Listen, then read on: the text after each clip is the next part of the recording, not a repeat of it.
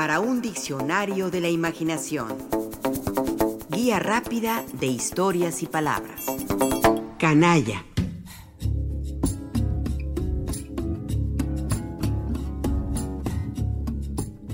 Es el título de una novela que algo tiene de libro de memorias y también de sello característico de una época. Tiempo de canallas. Lo escribió la norteamericana Lillian Hellman, una adelantada a su tiempo. Sureña, compartía con escritores como Faulkner, Capote, Carson McCullers. No solo era una buena pluma, sino también tenía una noción literaria que le permitía desnudar a la sociedad en sus prejuicios, tabús y mentes pacatas. Fue una feminista que abogó por los derechos de las mujeres para hacer sus vidas como mejor les gustara, y también una muy convencida liberal emparentada con las causas políticas de la izquierda estadounidense.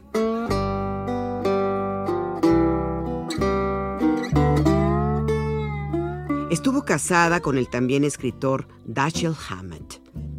Ambos compartían su amor por el whisky y la literatura así como el de las luchas obreras y las causas nobles de la humanidad.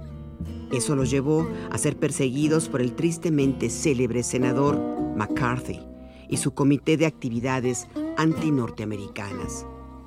McCarthy era un personaje temido.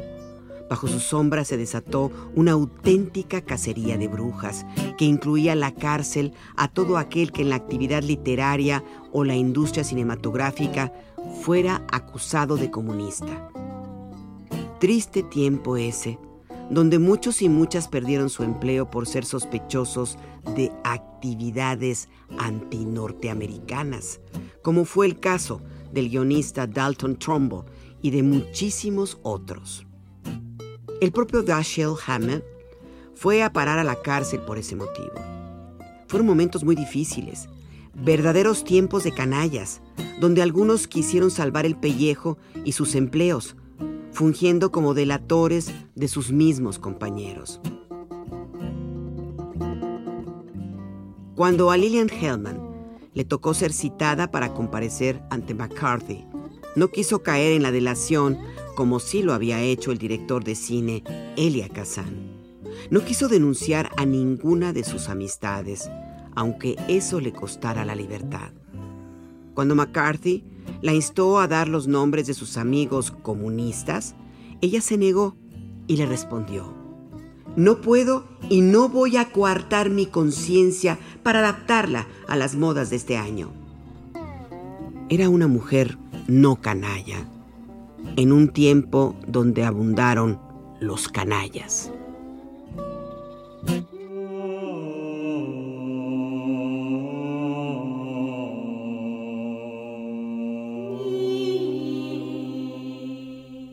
Canalla o una canalla es quien es despreciable por su comportamiento vil. Se le conoce como canallas a la gente ruin, malvada o despreciable. Ahondemos más en esta definición. Una persona es canalla cuando actúa de una manera reprobable desde el punto de vista ético. Alguien que golpea a un niño, estafa a un anciano o comete un robo puede ser mencionado como un canalla. Como se puede advertir, la acción del canalla, que se conoce como canallada, puede constituir un delito. Es decir, que un canalla puede ser un estafador, un ladrón o un asesino, por citar algunas posibilidades. Decía el escritor inglés Henry Fielding, un hombre rico, sin caridad, es un canalla. Y tal vez no sería difícil demostrar que es también un tonto.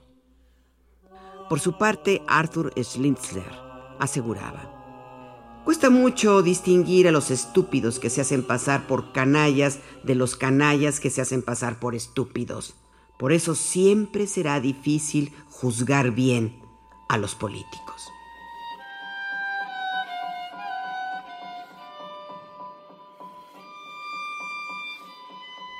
En la película Historia de una canalla, estrenada en 1964 bajo la dirección de Julio Bracho, La canalla del título es la actriz española Amparo Ribelles, quien protagoniza a una mujer que tras ser engañada y manipulada por un hombre, llega a tal desesperación que acaba matándolo.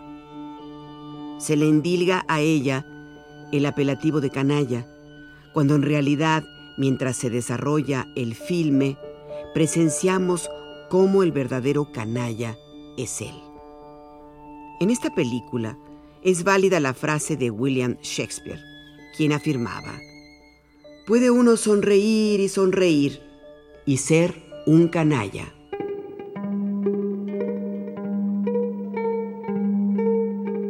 La etimología de canalla es interesante. Viene de perro, canis, en latín, canis, canalla.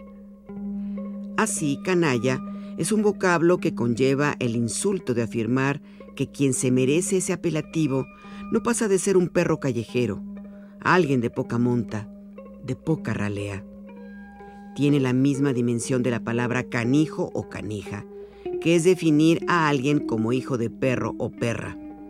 Por eso canalla se utiliza para designar al malvado, al lampón, a la gente baja, a quien carece de escrúpulos y actúa con maldad.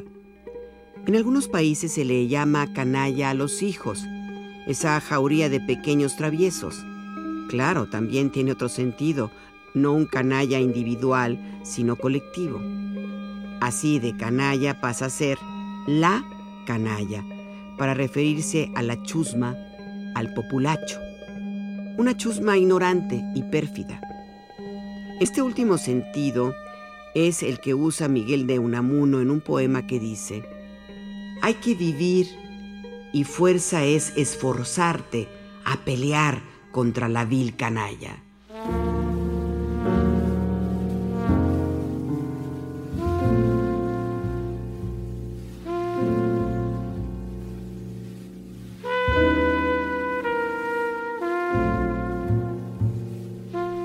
Canalla como el mal colectivo, como la chusma ladrona, poco ética y violenta, si bien se usa más para denostar a las clases menos privilegiadas, también adquiere otra dimensión, la de la canalla como la clase dirigente, política, empresarial, religiosa o militar que explota, somete o reprime a las clases trabajadoras.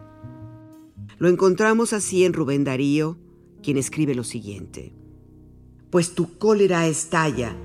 Justo es que ordenes hoy, oh Padre Eterno, una edición de lujo del infierno, digna del guante y frac de la canalla.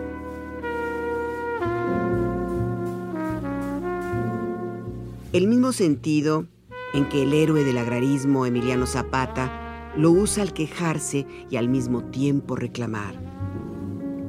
El burgués no conforme con poseer grandes tesoros de los que a nadie participa.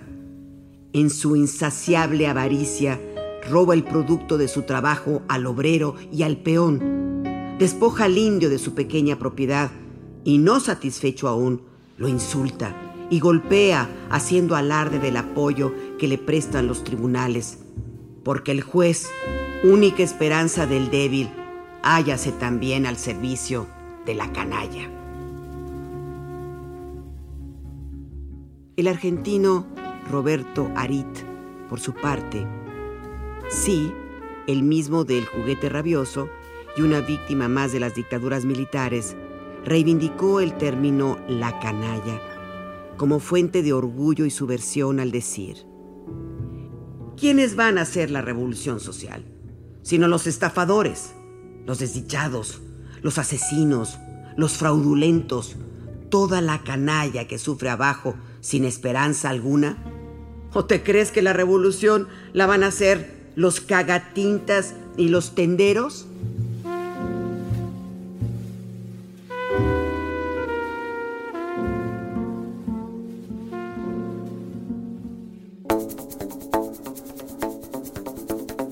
Participamos en este programa Juan Ramírez, Rafael Méndez, María Eugenia Pulido, Mauricio Carrera y Pilar Muñoz.